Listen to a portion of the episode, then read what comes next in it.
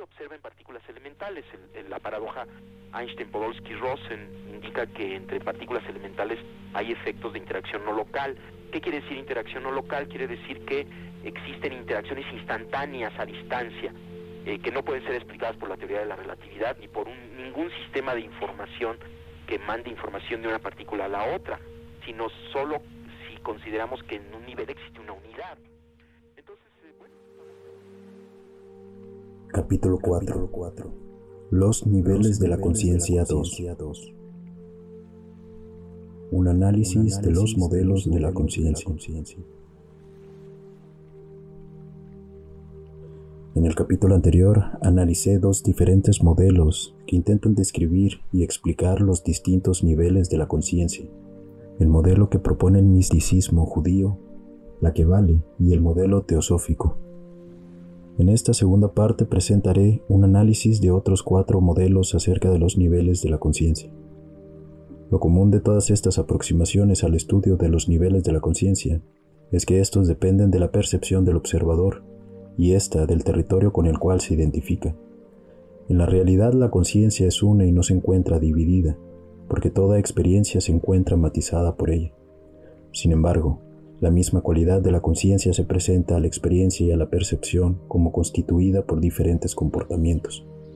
Cada escuela que intenta analizar estos comportamientos o niveles tiene una particular visión de los mismos.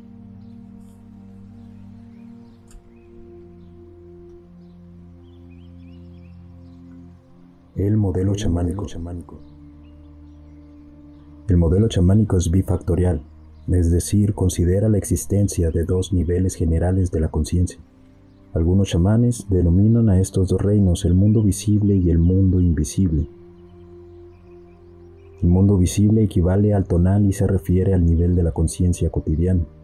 En cambio, el mundo invisible o náhuatl hace referencia a un nivel de conciencia solamente accesible para los videntes. Los chamanes o guiruames de la Sierra Taromara hablan de la coexistencia de tres espíritus en cada persona, denotando con ello la presencia de por lo menos tres niveles de la conciencia.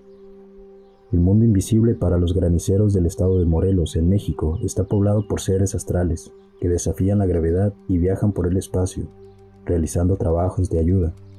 El chamán puede tener acceso a ese reino sutil adquiriendo en este contacto otro nivel de la conciencia.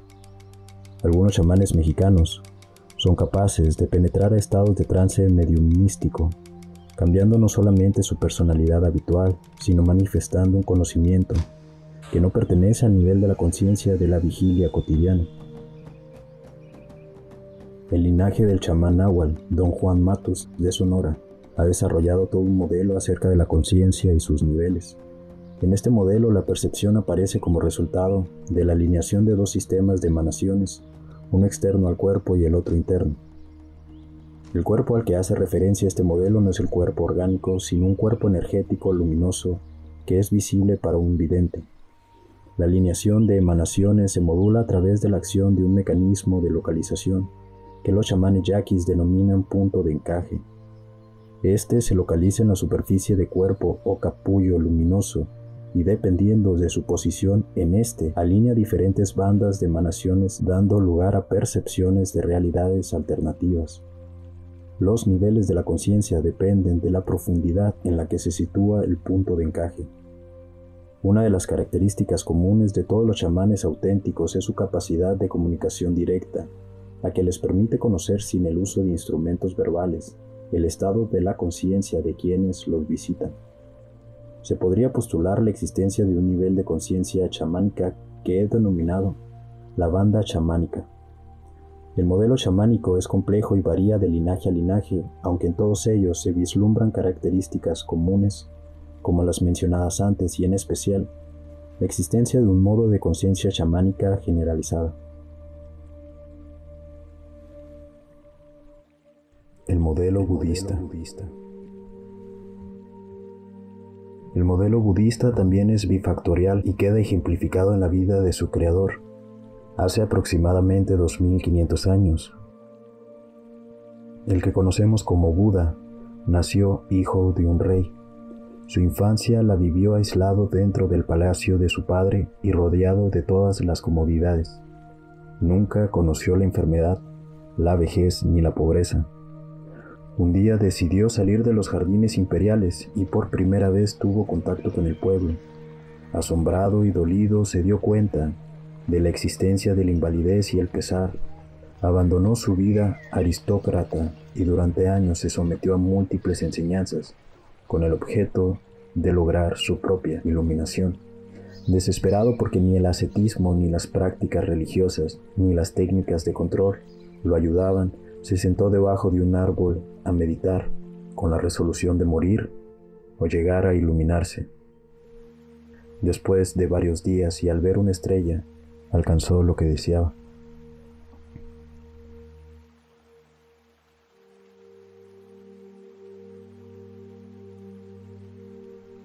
A partir de ese momento se dedicó a enseñar y hasta el final de sus días lo hizo.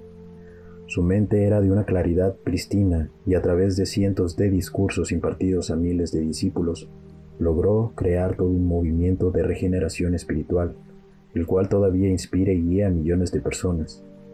Buda era un maestro verdadero y como tal enseñaba a cada quien según sus necesidades y sus niveles de entendimiento. Sus alumnos más avanzados crearon sus propias escuelas y linajes, tratando de conservar intacta y sin desviaciones la enseñanza original. Pero como a cada discípulo Buda le impartió un método individualizado, estas escuelas difieren entre sí, aunque todas conservan la misma dirección. Por ejemplo, existen por lo menos tres escuelas de Vipassana. Todas utilizan la observación como técnica de desarrollo, pero cada una en diferentes áreas y contenidos observación de las sensaciones corporales, observación de las emociones y pensamientos, observación del entorno. Las tres afirman ser las depositarias de la enseñanza original de Buda y consideran a las otras como alejadas de la misma cuando en realidad todas son la enseñanza original. La bifactorialidad del modelo budista es la misma que vivió Buda. Sus dos estados de conciencia son la conciencia cotidiana previa a la iluminación y la conciencia iluminada. El nivel de conciencia cotidiana es aquel en el cual existe una identificación con contenidos emocionales, corporales o con las fluctuaciones mentales. El nivel de la conciencia iluminada trasciende las identificaciones fluctuantes y temporales y coloca al adepto en un estado de contacto con la realidad del yo puro. En ese estado, el placer y el dolor son vistos desde la misma perspectiva y no existen apegos ni sufrimientos mentales.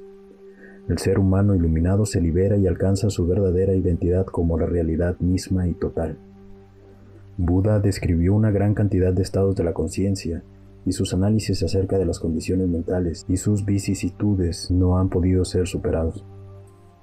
Actualmente existen muchas diferentes escuelas de budismo las que utilizan un amplio repertorio de técnicas de meditación, pero todas ellas se pueden situar dentro de tres corrientes principales, el Hinayana, el Mahayana y el Vajrayana. El Hinayana considera que la iluminación es individual y depende de un trabajo personal, aislado y en soledad. El Mahayana también considera que la iluminación es individual, pero esta no se puede lograr a menos que todos la alcancen. El budista mahayámico ayuda a los demás a lograr la iluminación aún posponiendo la suya propia. Su aproximación es más congruente con la conciencia de unidad y con el desarrollo del amor y la comprensión universales. El Vajrayana utiliza la energía de las emociones como vehículo para lograr la iluminación. Uno de los discursos principales de Buda, el Mahasatipatthana, ejemplifica el método de este iluminado. En él, Buda conmina a sus discípulos a mantener una observación desapegada de sus sensaciones corporales, de sus emociones, de sus contenidos mentales y de sus sentimientos, señalando subtextualmente que toda identificación con estos no libera, pero en cambio su testificación desde la posición del observador lleva a la iluminación. En el Sistro Surangama existe otra indicación en el mismo sentido. Aquí se menciona la existencia de diferentes estratos o niveles de la conciencia. Cada nivel se vive como el ego del nivel precedente y se convierte en el contenido del nivel consecuente, cuando este último es alcanzado. En este modelo la consideración fundamental es la inexistencia de un estado yoico absoluto y la idea de que lo que hace avanzar de nivel en nivel de conciencia es la inclusión de contenidos de la experiencia dentro de un proceso de observación inclusiva. Por otro lado, uno de los conceptos más queridos del budismo es el sunyata o vacío. Se entiende por sunyata la idea de que ni los objetos ni el yo poseen existencia absoluta e independiente. Al contrario, todo es parte de una matriz interdependiente de relaciones.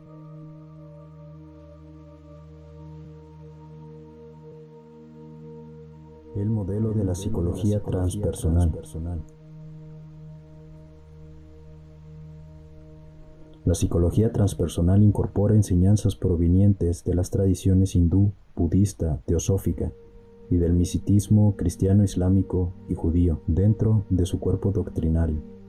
Se le llama transpersonal porque se interesa en el desarrollo más allá de un ego personal y su campo de estudio incluye los estados trascendentes de la conciencia.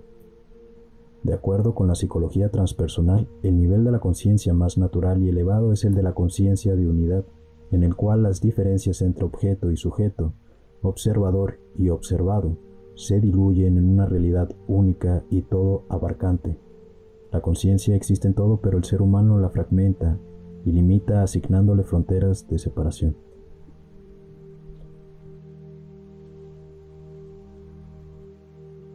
Estas fronteras están dadas por identificaciones limitadoras. La más común de todas las identidades es la que se asocia con el ideal del yo. Cuando un niño es educado, tanto sus padres como su escuela lo presionan para aceptar el conjunto de valores culturales considerados positivos y rechazar otros catalogados como negativos.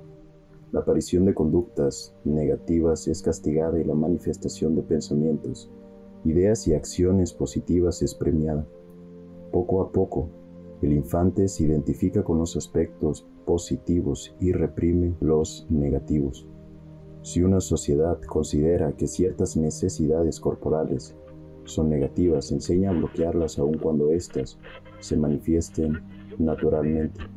Se establece así la primera frontera de la conciencia.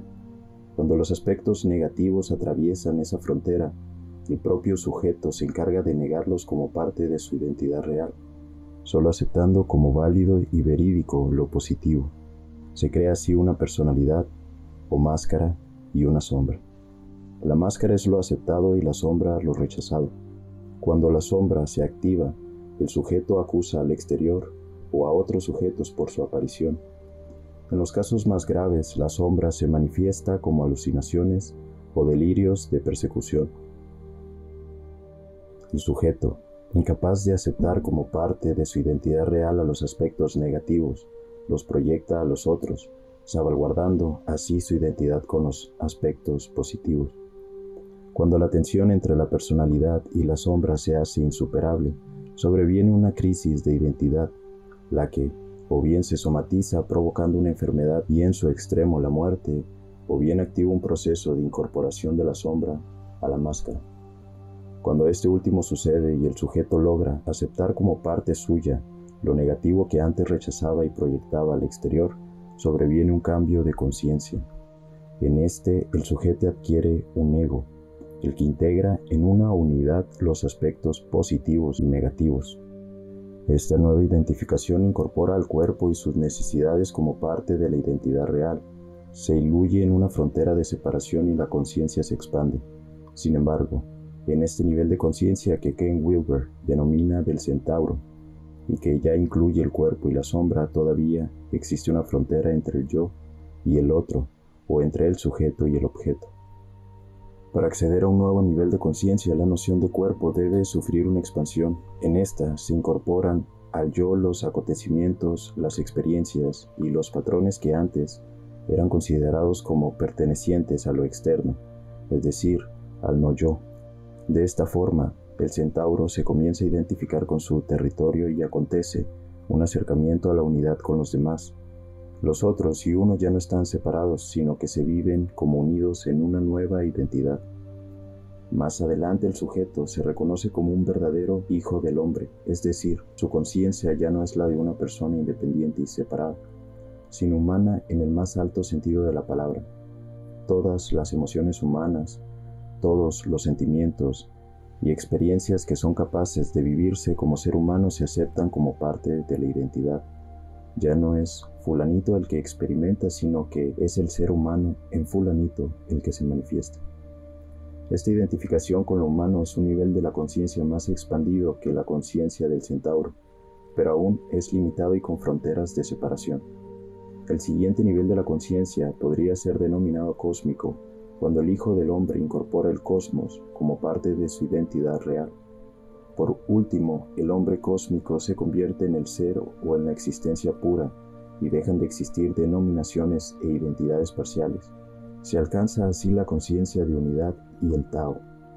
Todos los niveles de la conciencia se asocian con estratos de identificación y con fronteras cada vez más tenues, hasta que la última división se rompe y se vive experimentando aquello que no tiene nombre como lo verdadero.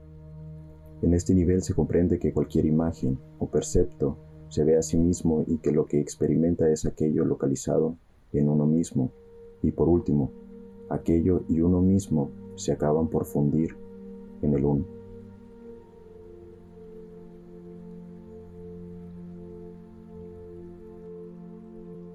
El modelo sintérgico.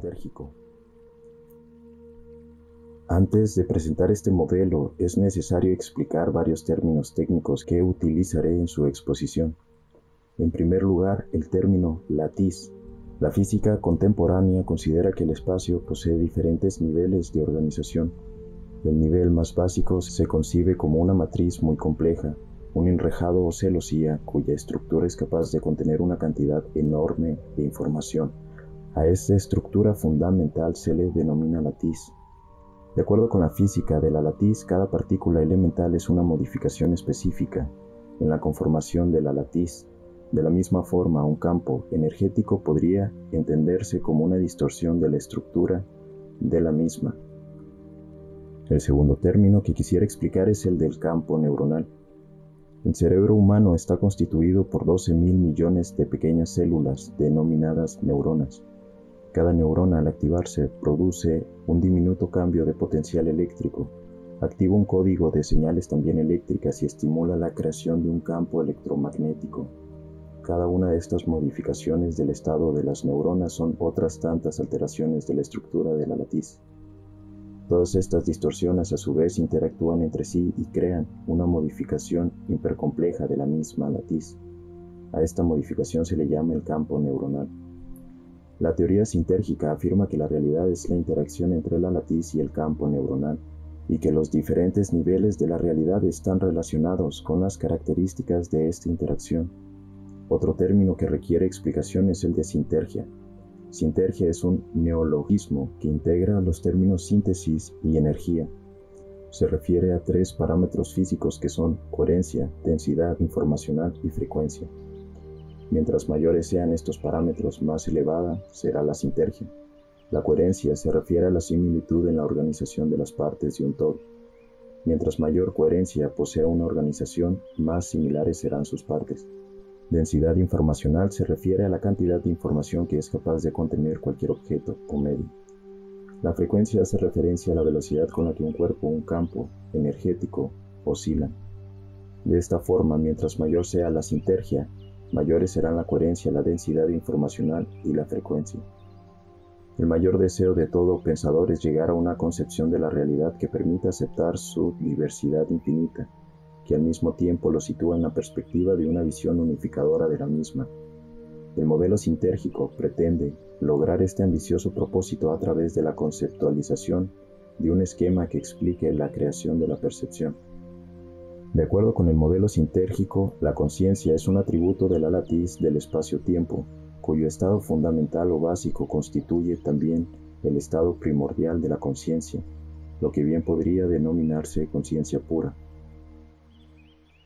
Los diferentes niveles de la conciencia son otros tantos estratos de las distorsiones que la estructura básica de la latiz puede asumir. La conciencia humana, por ejemplo, aparece cuando el cerebro humano logra crear un campo neuronal que instaura una macrodistorsión hipercompleja en la latiz. Desde este punto de vista, una imagen visual, por ejemplo, es en sí misma una particular distorsión tridimensional de la latiz que requiere, para ser activada, de un cerebro humano y un campo neuronal. pero que no precisa de un observador para existir. Por ello, uno de los más afamados maestros de Visapana afirmó en una ocasión que la imagen se ve a sí misma y el sonido se oye en sí mismo. Las diferentes cualidades de la conciencia y sus niveles son explicados por la teoría sintérgica como asociados con estratos discretos de organización de la latiz. Estas bandas sintérgicas corresponden también con extractos discretos neurosintérgicos del campo neuronal. La latiz pareciera ser capaz de distorsionarse a lo largo de un continuo sin pasos abruptos.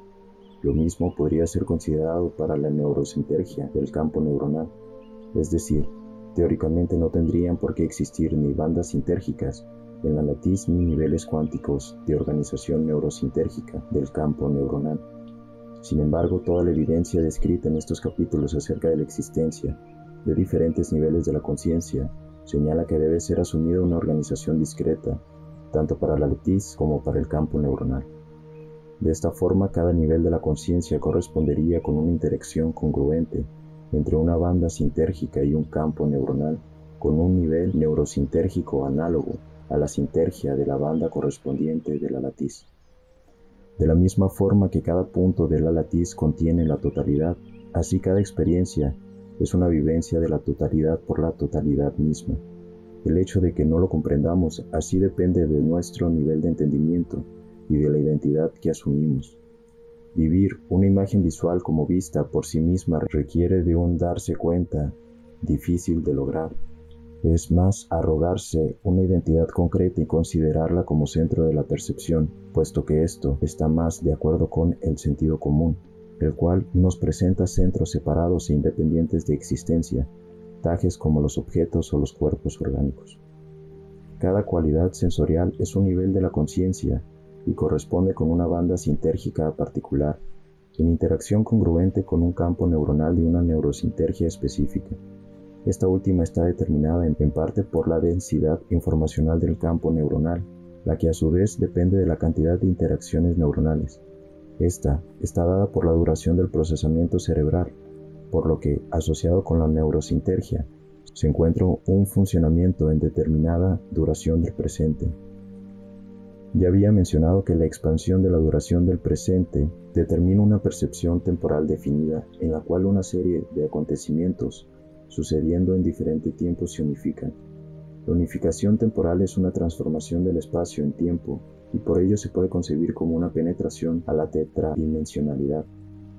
Así cada nivel de la conciencia podría concebirse como funcionando en la tetradimensionalidad o como penetrando en ella. La tetradimensionalidad posee como atributo la conciencia, por lo que cada cualidad sensorial con una diferente duración de presente y cada nivel de conciencia también ocurriendo en una particular duración del presente podrían concebirse como distintos estratos de penetración al universo tetradimensional hasta que, en el límite de expansión máxima de la duración del presente, lo que existe es la tetradimensionalidad pura de la latiz en conciencia pura.